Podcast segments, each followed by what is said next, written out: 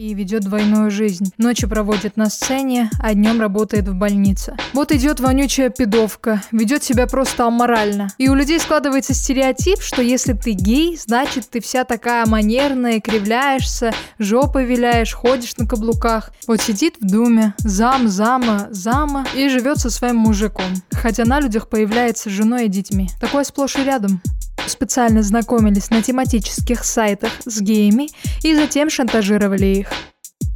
Привет, это подкаст Queer News, где я, Роди Мадлен, рассказываю о самых последних и интригующих новостях квир-сообщества и пытаюсь развивать подкастинг именно в этом направлении. Благодарю тебя, мой слушатель, что ты со мной. Спасибо.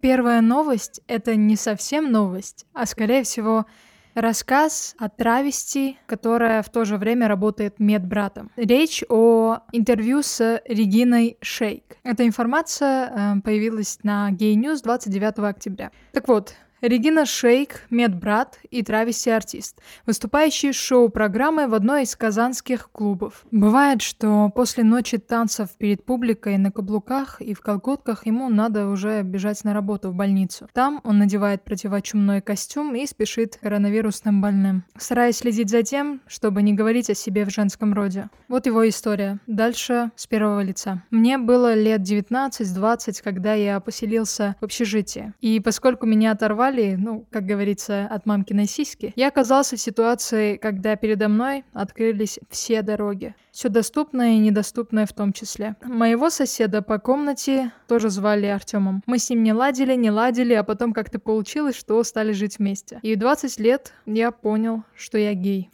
Попал на конкурс «Мисс Травести Поморье» и понеслось.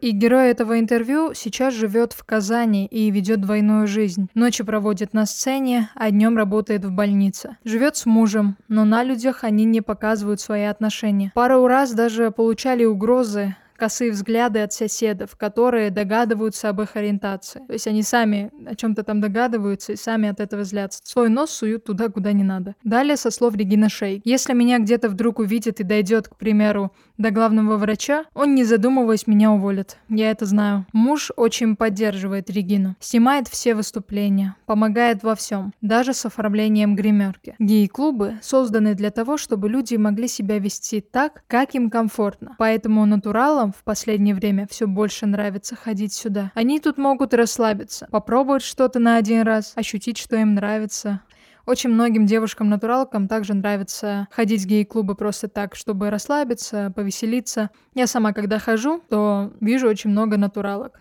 И это такое классное место, где можно реально расслабиться и не париться, что сейчас кто-то будет клеиться, мешать отдыху, палить, то есть нагло себя вести и все такое. Все, наоборот, дружелюбные и классные. Но вот что думает обо всем этом Регина Шейк. все, что творится в клубе, творится в клубе. Я против любой пропаганды. А навязывать людям вот это все, грубо говоря, гейство, ЛГБТ, я считаю неправильным. Если человеку интересно, он сам все узнает, проштундирует. Если хотите, чтобы вас не трогали, не ведите себя, как паскуда.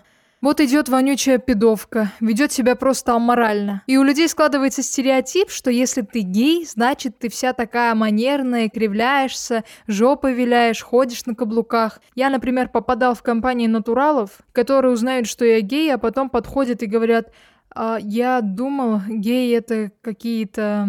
Да такие же они люди. Если человек хочет официально заявить, что он гей, это его право. Гей, лесбиянка, трансгендер, пожалуйста, заявляйте, если вы хотите этого. Но в нашей стране ты спокойно жить с этим точно не сможешь. В то же время я понимаю, что это не очень правильно. Сидеть спокойно и не светиться. При этом я знаю много квир-людей. Каждый третий в администрации Москвы, в администрации Татарстана – гей. Мне называли даже конкретные имена. У них фиктивный брак, жена знает, но молчит, потому что по статусу положено быть женатым. Вот сидит в думе, зам, зама, зама, и живет со своим мужиком. Хотя на людях появляется с женой и детьми. Такое сплошь и рядом. А теперь мои мысли. Возможно, те, кто выглядит нелепо, вульгарно, манерно, лишь хотят привлечь к себе внимание, потому что это запрещено. А им хочется о себе заявить, выплеснуть свою боль, быть услышанными в толерантной среде, признанными правами ЛГБТ. Выделяться будет бессмысленно. Тебя и так примут в обществе. Как обыденность, это будет нормой. Новость от 29 октября. Gay News. О подставных свиданиях. В Краснодаре шантажисты вымогали деньги у геев. Они знакомились с жертвами на тематических сайтах, Правоохранительные органы Краснодара задержали 20-летних местных жителей, которые под видом знакомства заманивали на свидание гомосексуалов и затем вымогали у него деньги, в противном случае обещая распространить информацию о его ориентации. Тут добавлю, что раз э, все натуралы вокруг кричат, что в России все хорошо с ЛГБТ, и никто вас не трогает, что вы там кричите, ну вот вам доказательство того, что нет, очень даже трогают. Сами лезут в те сайты, которые исключительно для геев, да, сами оттуда находят геев, сами их бьют, шантажируют, и потом говорят, что все окей. Несостыковка чувствуется, да? Ладно, продолжу саму новость. Как сообщил потерпевший полицейским, на тематическом сайте знакомств он познакомился с юношей и договорился о свидании. Но возле подъезда к нему подошел мужчина, представившийся сотрудником правоохранительных органов, и начал снимать его на смартфон.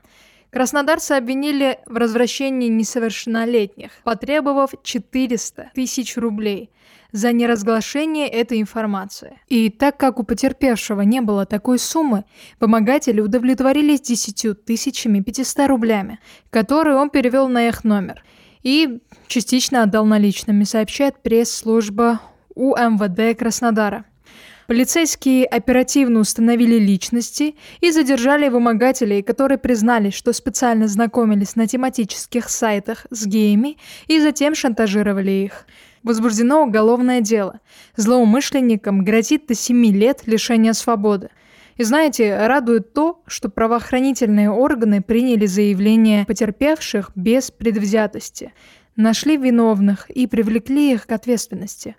Я считаю, что нести информацию о ЛГБТ в массы нужно и важно. Потому что люди должны знать, что несмотря на то, что мы все разные, у всех одинаковые права, которые должны соблюдаться вне зависимости от статуса, ориентации и разности взглядов. И буду рада озвучивать такие новости, где помогают представителям ЛГБТК+, наравне с остальными людьми. Перейду к третьей новости на сегодня. Поцелуй ЛГБТ-пары из рекламы конфет. Дольче Габбана распалил россиян. Смотрят и отписываются. Русскоговорящие пользователи Инстаграма атаковали аккаунт итальянского бренда Dolce Gabbana из-за возможной пропаганды ЛГБТ в рекламе шоколадных конфет. Страстные поцелуи однополых пар так возмутили их, что часть комментаторов, судя по всему, пошли отписываться. Хочу пояснить, что итальянский модный дом Dolce Gabbana производит не только одежду, обувь и аксессуары, но и сладкие угощения. Например, шоколадные конфеты, как в этой новости говорится об этом. Бренд совместно с фабрикой Perugin, кажется так, запустил лимитированный выпуск лакомств под названием Dolce Vita Bacchi. В рамках рекламной кампании в инстаграм-аккаунте Dolce Gabbana появилось шесть роликов, посвященных конфетам. На кадрах представлены целующиеся пары, абсолютно разные. То есть в первых четырех роликах фигурировали пожилые люди, молодые парень и девушка, мама с ребенком и мужчина с женщиной. Возраст последней пары предположительно было около 50 лет, но два других видео отличались от предыдущих тем, потому что на них были однополые пары. На одном из роликов девушка, похожая на жительницу африканского континента, нежно целовала спутницу азиатской внешности. Модели обнимались, улыбались и держали в руках шоколадные конфеты от известной во всем мире марки. На другом видео в поцелуй слились уже парни-модели. Вот один из отзывов. «Не мужики! Жаль, что отменили уголовную ответственность для таких вот. При СССР хоть скрывали. А сейчас эти мракобесы захватили все и уничтожают остатки нашей нормальной жизни. Так-так-так. Получается, людей устраивает молчание? Перспектива вернуться в прошлое, где даже секса не было? Все делать за закрытыми дверями и жить серой жизнью? Не шагать в ногу со временем? И не смотреть раскрытыми глазами на мир? Если это так, то мне обидно за нас. Правда обидно. Мне очень трудно понять э, людей, у которых подобные взгляды. Только хочу, чтобы люди понимали, что, посмотрев рекламу или шоу на ТВ, ориентацию человек не поменяет. Она заложена с рождения. Это что-то внутри, мне кажется, даже не до конца изучено. Но если я себя помню, и у меня это было с четырех лет, просто подумать, четыре годика, то наверняка это с рождения. Либо очень-очень рано это все появляется в душе, в голове. Так что просмотр рекламы, мультика, фильма — это уже будет неэффективным методом изменить ориентацию человека. Кстати, во втором моем подкасте «Земля Ласкай», так называется, еще раз повторю название «Земля Ласкай». Там на этой неделе выйдет интервью с мамой трансгендерного ребенка. Там очень интересно, как она, мама, защищает своего ребенка, как готова отказаться от всех, как ставит жесткие границы, чтобы защитить своего ребенка. И, конечно же, это все было нелегко. Ей точно было нелегко. И ребенку тоже. И как врачи себя ведут, как назначают что ни попади, любые болезни, лишь бы не указать трансгендерность. Вот так вот. Так что слушайте. Обязательно посмотрите, вот запомните дату. 10 ноября пишите в поисковике на любой платформе для подкастов, пишите «Земля Ласкай» и видите там. Название будет «Мама трансгендерного ребенка». И интервью откровенное. Ну и анонимное, конечно же, потому что все таки это небезопасно все еще говорить об этом открыто. Еще одна новость есть 31 октября. Хочу сделать вступление что многие из нас хотят в Европу. А это новость именно касательно Европы, а именно Италии, где отказали ЛГБТ в признании равных прав. То есть итальянский сенат отверг законопроект, который предусматривал введение уголовной ответственности за действия, направленные против представителей нетрадиционной ориентации. Это решение стало холодным душем для итальянского ЛГБТ-сообщества. Зато придало энергии ультраконсервативным партиям и движениям, которые считают дискриминацию секс-меньшинств необходимым элементом для защиты общественной морали. Подробнее об этой новости ты можешь прочитать в описании к этому подкасту. Будет последняя новость. Нажми и прочитай. Еще раз хочу напомнить про «Земля Ласкай». Пожалуйста, послушайте.